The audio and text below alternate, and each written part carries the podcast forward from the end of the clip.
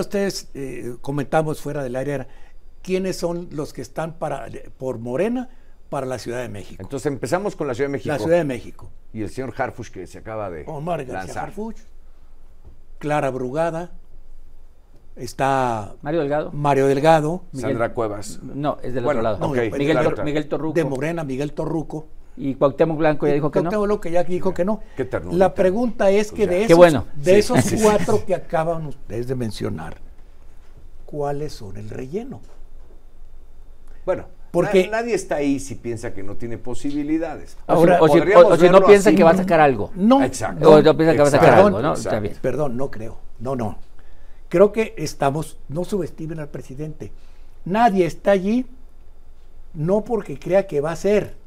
Los que están allí están porque esperan que el presidente decida por Clara o por No, García no, no. ¿Tú crees que de veras van a no van a competir? En algunos casos sí. van a competir por la atención del presidente. El presidente va a decidir. Y si, y si el presidente decide que sea Omar García Harfuch, quiere decir que empezó al menos con el pie derecho la doctora Sheinbaum porque le dejaron la candidatura de su gente en la Ciudad de México. Bueno, muy buena provocación. Vamos No, contigo, No Roy. estoy ya totalmente de No, acuerdo. vamos contigo, Roy. Y nada más diría una cosa. Si nada más que el bastón de mando ya no está ahí, ¿eh? Ya. Bueno, adelante, Roy. A ver, a ver, Pepe, efectivamente, no es el que quiera el presidente, es el que gane la encuesta y que el presidente quiera. Pero primero tiene que ganar la encuesta, porque sí se hace una encuesta. Y además esa encuesta coinciden con las que son públicas. Hoy García Harfuch va adelante y después de él va Clara Brugada. Si no es ninguno de ellos dos, va a ser increíble aunque el presidente quiera. Entonces, si el presidente dice no, que sea Mario Delgado, a ver, si no gana la encuesta no va a ser Mario Delgado. No, entonces, Mario que Delgado está pendiente de definición, que, ¿eh? que no se ha de- de- definido. Él está anotado desde hace tiempo. Ahora, ¿se va a anotar o no? Pues, a ver, anotarse para ir a perder sería no, anotarse para sacar algo. Si se anota es, aunque no gane, tengo algo. Eso es, muchos de los que participaron en la otra así fue. Eh, Mario Delgado hoy es, pero por mucho va a ser en la historia el presidente más exitoso de Morena por todos los triunfos que ha tenido. Son Solo le 17 falta estados, ¿no? no sé, pero ahorita gobiernan 23. eh, ¿no? Cuando ganaron en el 2018, antes de que él llegara, em, ganaron 6, contando Puebla. O sea Hasta que, donde recuerdo son 17, pero bueno. pero es probable. Pero- pero a ver, al Pero va a ser el más exitoso en la sí. historia de Morena porque todo era oposición y ganar. Ahora en el 18 solo le falta a él la bandera de llevar un presidente o presidenta. O sea, esa bandera le falta. Así que es muy probable que digan, me quedo. He tenido esta plática con algunas personas y dicen, no, bueno, pero sí, muy exitoso, pero bueno, con el presidente Sí. ahí. A ver, sí, pero al final hay que operar la elección, ¿eh? Hay- hay un Yo no- clásico- yo no hay le un puedo regatear un solo mérito. No, hay Yo- un clásico que sí. dice, haya sido como haya sido. Sí, yo iría un poco más allá. A ver, opera Sí, la elección. sí. No, puede haber designios, Ah, deseos, pero. le resultó, Pero opéralo. le re- acertó el presidente cuando lo puso en el partido. Tuvo rompimientos. Porque ha sido, pero acertó el presidente porque a pesar le ha dado todas las oportunidades del mundo y le ha resultado un excelente operador para las elecciones. Totalmente. Vamos con René, ¿eh? no me lo olviden. A ver, ¿eh? René, no ¿dónde me lo dejen fuera. ¿Dónde René, anda? querido, ¿cómo ¿Qué tal, estás? Don Pepe Roy, un abrazo grande. Eh, el que decidió eh, quién fue la candidata, eh, precandidata, precandidata y ahora la coordinadora de eh, eh, los comités de defensa de Morena, pues es el presidente, nadie tiene duda de ello, pero con eh, eh, la disciplina y con méritos propios de una candidata como Claudia Sheinbaum. Eh, acá eh, sí, y con también la encuesta, como dice Roy. Eh, el pragmatismo de un presidente, nadie se pelea con su éxito. Hoy por hoy, en este momento, quien tiene eh, eh, la ventaja en las encuestas pues es Omar García Harfuch. Ahora, ¿qué sucede en ese pragmatismo? Ese es el camino de Claudia Sheinbaum. Ya también ese es de sugerencia y su égida. Hay el desenlace de una candidatura anunciada, sí, y está eh, el liderazgo también de Claudia Sheinbaum, pues yo, yo lo pondría entre comillas, no, es asumir su liderazgo y su responsabilidad y en lo inmediato fortalece la percepción de su imagen política en operación política electoral en campaña. Es uno de los suyos. Hay un gran mensaje ahí por lo pronto. Es el puntero, como digo. Hay un balance positivo de él en su aprueba y su desaprueba. Es el perfil de un joven y talentoso, capaz y eficiente funcionario público de seguridad pública, valga la redundancia.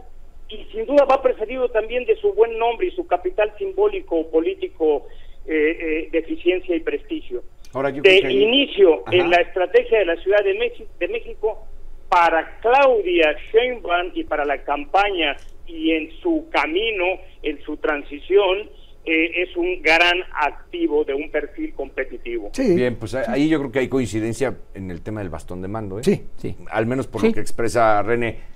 ¿Les parece dar otra otra ronda con este mismo tema en la ciudad? Ahora del otro lado. No quiero dejar, sí, frente. exacto, y no quiero dejar de lado las definiciones que tomó ayer Mario Delgado para elegir este, a los, ocho gobernadores. En fin, pero y del otro lado se mira don Pepe a yo la verdad es que mira, yo creo que el frente no va a sacar candidato o candidata hasta que esté definido el candidato oficial en la ciudad. No lo van a hacer porque no, no, no, quieren, no quieren adelantarse, están expuestos a que en cualquier momento sacan a fulanito de tal y antes de que, de, que respire... Le cae la plancha. Le cae la plancha. claro. Le cae la plancha. Yo, yo, no estoy de acuerdo, te voy a decir por qué. A lo mejor candidatos sacan este entonces. No ha surgido la Xochitl Galvez para la Ciudad de México. O sea, no, entonces, ¿quiénes son los aspirantes del frente? Del lado, fíjate, de los seis que voy a mencionar, cinco son alcaldes. ¿no? del lado del PAN está Santiago Tabuada como favorito, Lía Limón, Mauricio Tabe. ¿No? Del lado del el PRI. De del lado del PRI, Adrián Rubalcaba. Exacto. Del lado del PRD, Sandra Cuevas. Son el frente. Y fuera la senadora Kenia López Rabadán. Son los seis. Son los seis que menciono. Cuatro del PAN, uno del PRI, uno del PRD pero ninguno es el Xochitl Galvez. O sea, ninguno es la figura que de repente aglutina, mueve a la ciudadanía, no se ve. No, bueno, no hasta ahora. No hasta ahora, por eso, pero también allá no era hasta que surgió Xochitl. Porque no era, ¿no? Porque Krill no, no movían como mueve Xochitl. Aquí no ha surgido. Ahora, les está ganando la jugada Morena. Porque Morena les está con el proceso iniciado, la plática está ahí. Y les entonces tienen que diseñar un proceso de selección que le robe o que empareje el marcador de la plática.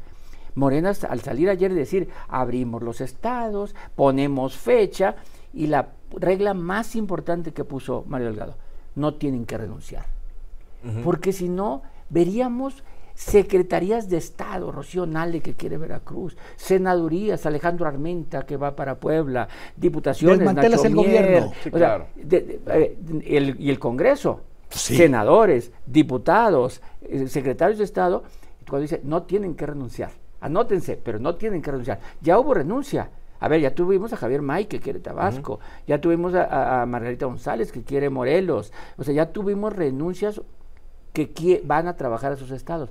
Pero si hubiera puesto Mario la regla de que el que se inscriba, que renuncie, como fue en la, en la de ellos. Es que mira. Eh, y, la otra, Pepe, si dices que te tienen que esperar, su definición va a ser hasta finales de octubre. Así es. O sea, ellos dijeron, se abre el 30 de septiembre y tenemos resultados hasta el 30 de octubre. Efectivamente llegaremos a un escenario en donde sean nueve candidatos o candidatas o lo que sea. Pero en términos de renuncia, pues calcúlale 9 por 4 serían 36 renuncias. El reto para la oposición es un proceso muy simple. Vamos con René y, después con don eh, Pepe. Eh, Adelante, René.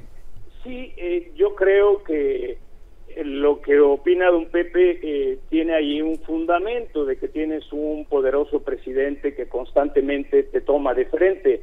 Pero como dice Roy, eh, aquí eh, quien toma la iniciativa lleva ventaja, no solamente porque empiecen ya los posicionamientos y reconocimientos de nombre, que eh, en ese caso algunos están en buen nivel, no, es porque si tú te retrasas, sobre todo con el poderío que tiene el oficialismo y con una candidata como Claudia Sheinbaum, que ya está decidiendo y como mencioné, está ha puesto en marcha su transición y su proceso, pues no puede quedarse atrás eh, eh, el frente, porque la pérdida de esas semanas no las recuperaría nunca, y más le vale cuanto antes ir decantando todo su proceso, la forma y, la manera para sacar candidata o candidato. Es vital.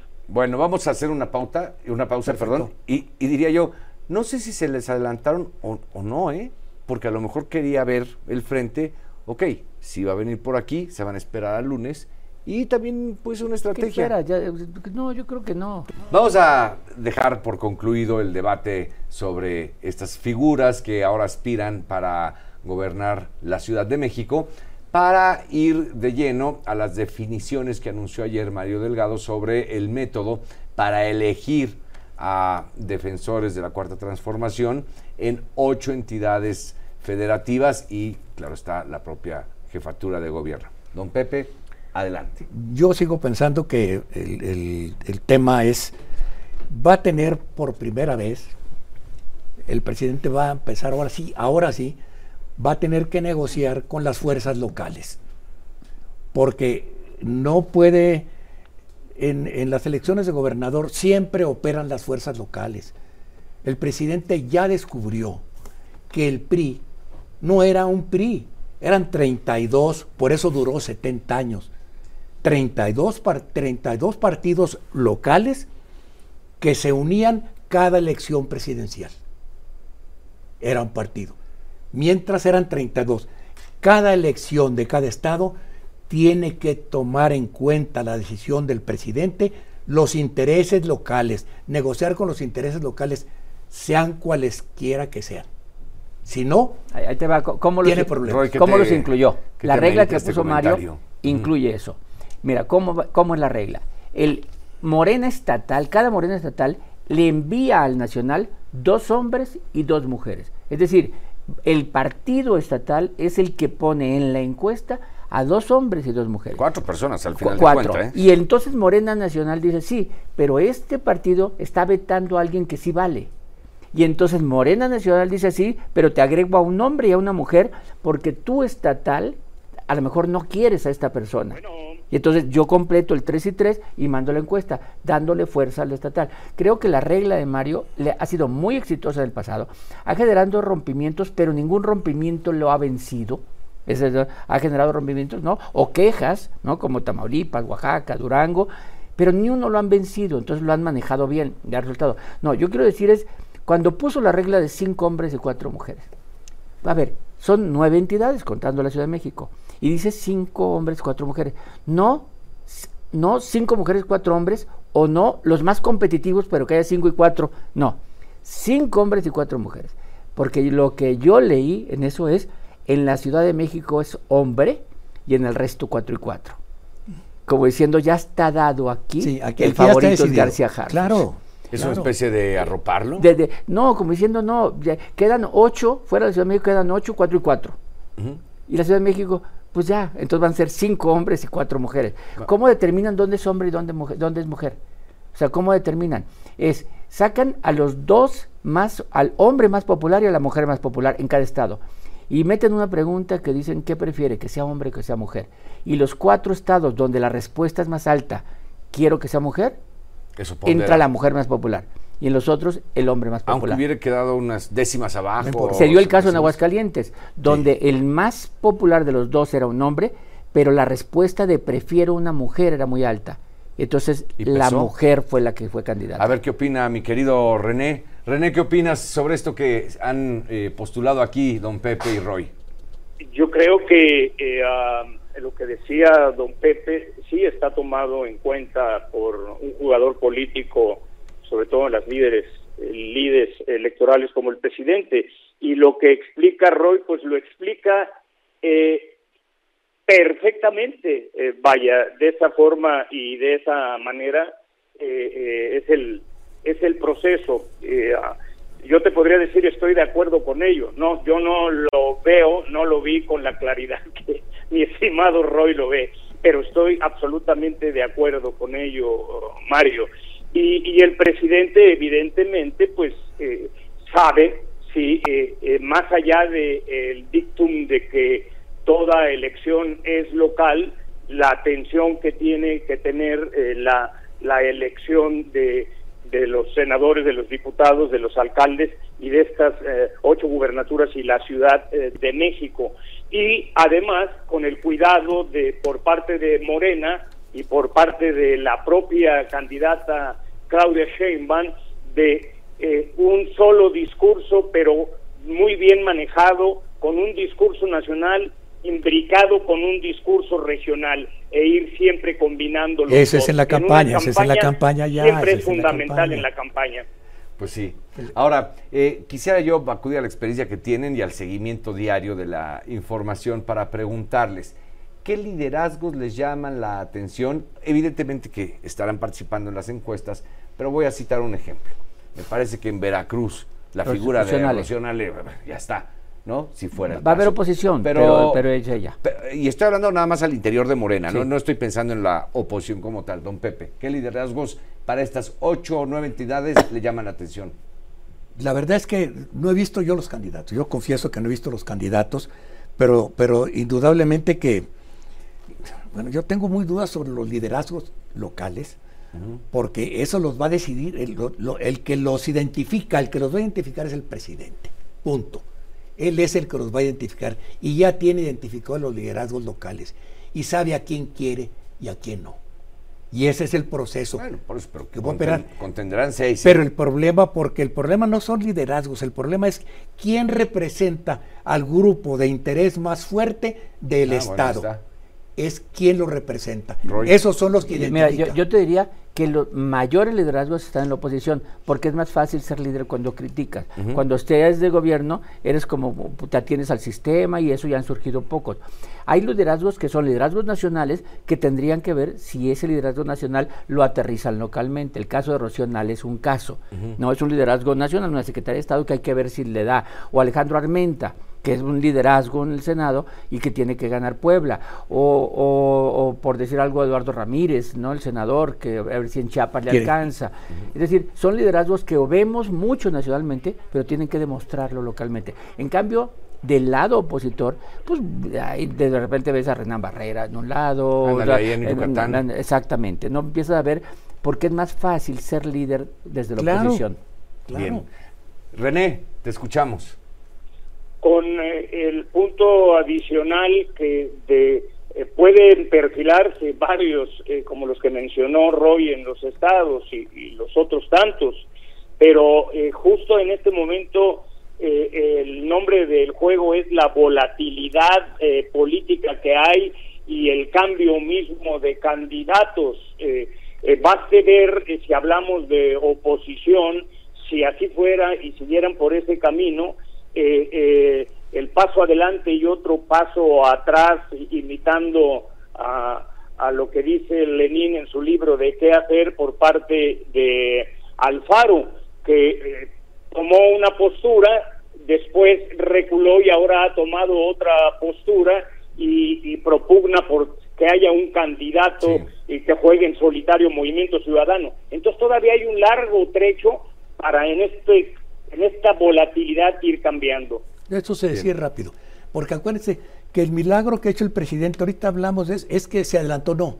El milagro que hizo el presidente, uno, alargó como, porque eso ya no está en la ley electoral, Pues sí. pero se adelantó la ley electoral, se le echó a la basura y en- en- para los hechos prácticos hizo la campaña presidencial tan larga como, e- tan larga como era antes, antes de la ley Y electoral. hacía resultar. Y, la, y la ca- las campañas locales las va a hacer tan largas como a él se le antoje que sean con estos adelantos. Ese es lo que está haciendo, son los tiempos del presidente y volvemos a lo mismo, es el, es el mago Copperfield.